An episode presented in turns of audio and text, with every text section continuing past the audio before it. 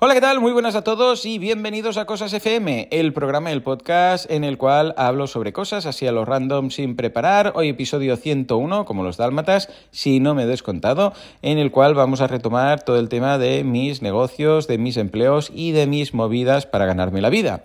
Bien, lo habíamos dejado todo en la banca. Por aquel entonces vivía yo en Castelldefels con mi ex, con mi exnovia, y cuando lo dejé, porque me querían hacer fijo, y dije, yo aquí no me quedo fijo ni por asomo, eh, porque había pasado un año y me dijeron, Joan, te vamos a hacer fijo y tal. Dije, no, va a ser que no. Me fui y monté un restaurante con mi ex suegra, o sea, la madre de mi ex, ¿no? Bueno, por aquel entonces, pues la suegra. Ah, para los que seáis de Castelldefels, este restaurante, creo que ahora hay algo aún ahí, está, eh, bueno, estaba en la Plaza de la Iglesia, al lado del Tejada. El Tejada es una marisquería muy conocida ahí, en la Plaza de la Iglesia, que está al lado del ayuntamiento. Pues eh, la ubicación era muy buena, ¿eh?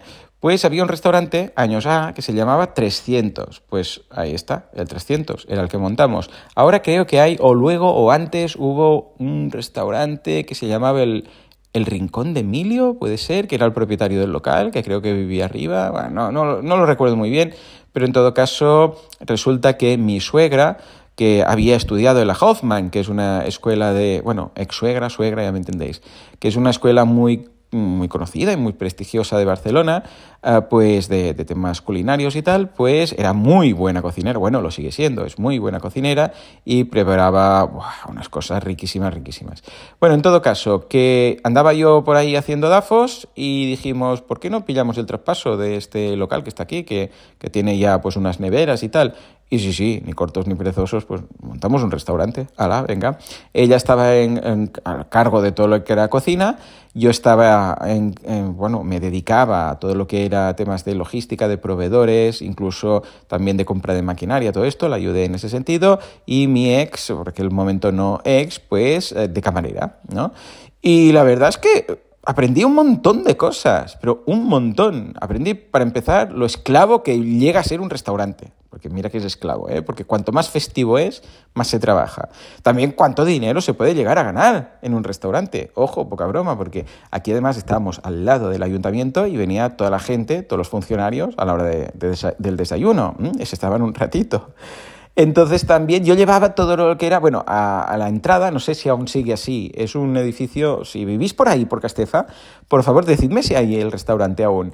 Es uno que tiene como, si no recuerdo mal, obra vista, la fachada, y como un arco, la entrada es como un arco. Pues yo, entrando a la izquierda, había como una especie de mostrador con la caja, la caja registradora y todo esto, Luego había todas las mesas hasta el fondo, un, nada, un, bueno, un pequeño baño al fondo a la izquierda y a la derecha se veía la cocina y se veía, o sea, desde fuera se veía, había ese típico arco que se ve la cocina desde las mesas. ¿eh? Puedes ver cómo la gente cocina y esto pues siempre, quieras que no, pues transmite eh, seguridad ¿eh? de que estamos aquí limpitos todos en la cocina. Bueno, pues yo estaba entrando a mano izquierda, no sé si aún estará ahí este mostrador que os digo, atendiendo a la gente, pues incluso sirviendo mesas, si hace falta, un poco de todo, ¿no?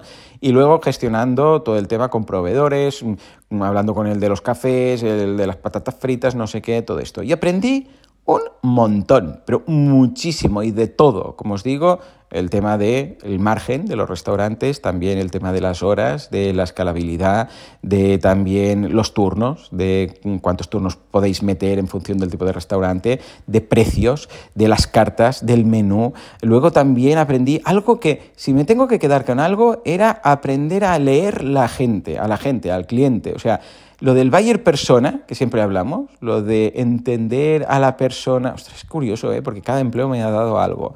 Pues entender bien al cliente para ofrecer algo que sea interesante para esa, para esa persona, eso me encantó porque venía, ya os digo, muchos funcionarios, eh, concretamente funcionarias, no sé por qué, venían muchas mujeres del ayuntamiento que estaba, nada, cruzando la calle, o sea, y además era peatonal, o sea, cruzaban y, ya se pegaban con el restaurante. Pues hacíamos desayunos, luego también comidas y cenas, o sea, hacíamos de todo ahí. ¿Y el desayuno qué pasaba? Que se acumulaba mucha gente, pues claro, venían todas a la misma hora, entonces, ¿qué hacemos? No? Aquí es como si tuvieras sea, un centro educativo al lado, un centro de formación, y hace la pausa del curso y salen 30 personas, ¿no? y llegan 30 de golpe. Bueno, pues eh, claro, empecé a ver lo que se pedía más y mm, lo que hicimos fue empezar a preparar ya todo antes que llegaran y lo montamos estilo buffet, estilo buffet libre. De forma que cuando llegaban ya tenían ahí todos los panecillos, ¿vale? Ah, le llamábamos mucha hambre y poca hambre. Entonces había como dos opciones y tal. Y esto nos fue genial, porque entraban y ya tenían los cafés, el panecillo o el... Había una mezcla que era pues un panecillo o una pasta con un café o un zumo, no sé qué y tal. Y ya lo tenían todo preparado, entonces simplemente tenían que coger, pim, pim, como sabéis, como cuando vas con la bandeja esa de los self-service, pues lo mismo, esto y esto, pum, ya se sentaban y no tenían que esperar y podíamos hacer frente a toda esa demanda puntual. Luego también aprendí lo del bar lleno y bar vacío, porque claro, el bar vacío éramos nosotros, porque estábamos empezando, y al lado, que había esta marisquería que os digo, estaba a petar siempre. Bueno, no los desayunos, evidentemente, pero para pues, la comida o la cena estaba siempre con cola y nosotros medio vacíos, claro. Entonces, ¿qué hicimos? Bueno, lo que se hace en muchas ocasiones en este campo, que también aprendí mucho del mundillo de los restaurantes, que era invitar a gente para que simplemente eh, hicieran ambiente, o sea, ver ahí gente y tomando algo, o sea, se les invitaba, no pagaban nada. Y luego aprendí que esto era muy habitual. Entonces, esto me lo explicó el de los cafés, Ricky. no sé si debe estar vendiendo cafés aún, un argentino súper simpático, pues me decía que, Juan, Juan, me decía, tú tienes que hacer esto, no sé qué, tal y cual. Uy, qué mal me ha salido el acento. A ver cómo sería esto, boludo, Juan, lo que tienes que hacer es esto, no sé qué. Y entonces me dijo, yo te voy a traer unos amigos y tal y cual. Y perdonad todos los argentinos, me acabo de cargar el acento. Bueno, en todo caso, ya os imagináis, pues que me trajo gente para que tomaran cosas sin cobrar nada. Y sí, efectivamente, cuando la terraza estaba llena, las mesas, había gente ahí hablando y tal, pues gente llamaba gente. ¿Dónde va Vicente? ¿Dónde va la gente? Y esto también lo aprendí muchísimo. Luego también técnicas de marketing de guerrilla, es decir, de temas de eh, buzoneo, de temas de, uh, oh, esto fue muy chulo, pusimos unas antorchas, que entonces era legal, ahora no sé cómo debe estar el tema, pero por la noche colocamos unos tiestos con unas antorchas con fuego, así como rollo en Portaventura hay una atracción de, de estas de faquires con fuego y tal, pues unas antorchas de estas que llamaban mucho la atención, o sea, llamar la atención. Tan importante, esto era una época que, vamos, tema internet poquito, sí que había internet, evidentemente, pero la gente para ir a un restaurante, pues, pues iba al restaurante directamente, o sea, no buscaban ni nada.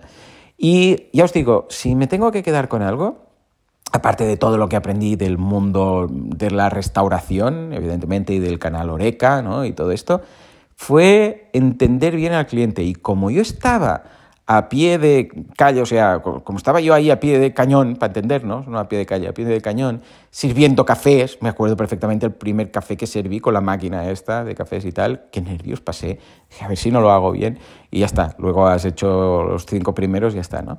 Pues entiendes, porque los ves, los ves ahí, entiendes, ves cómo miran, la comida que hay ahí expuesta. Teníamos unas tapas, bueno, típica barra con eh, esa neverita, ¿sabéis? Así como alargada, donde hay las tapas ahí refrigeradas y tal.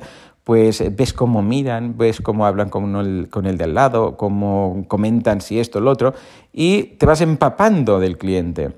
Y esto es clave. Eh, esto es más difícil online, curiosamente. Internet nos ha dado muchas cosas buenas, pero también nos ha complicado la vida en ciertos casos. Y aquí es cierto, pues no era fácil o sea, sí era fácil entonces, pero ahora no es fácil eh, leer un cliente que no ves qué está haciendo. Ahí sí. Entonces fue cuando se me ocurrió, hey, vamos a hacer esto y tal y cual. Pero fue muy divertido, la verdad me lo pasé genial. Y luego ya cuando al cabo de esto estuve como un año así, yo ya os digo, ¿eh? los trabajos me duraban, incluso los que montaba yo, un año. Luego ya me cansaba y quería hacer otras cosas. Me fui al fantástico mundo de las excavaciones. Ojo, de la construcción y las excavaciones. En fin, ya os contaré. Esto será para otras cosas. En todo caso, lo que quiero preguntaros hoy es, bueno, un par de preguntas. Primero, ¿tenéis algún negocio del mundo Oreca, restauración y tal? Y segundo, eh, ¿conocéis bien vuestro cliente? O sea, vuestro perfil de cliente.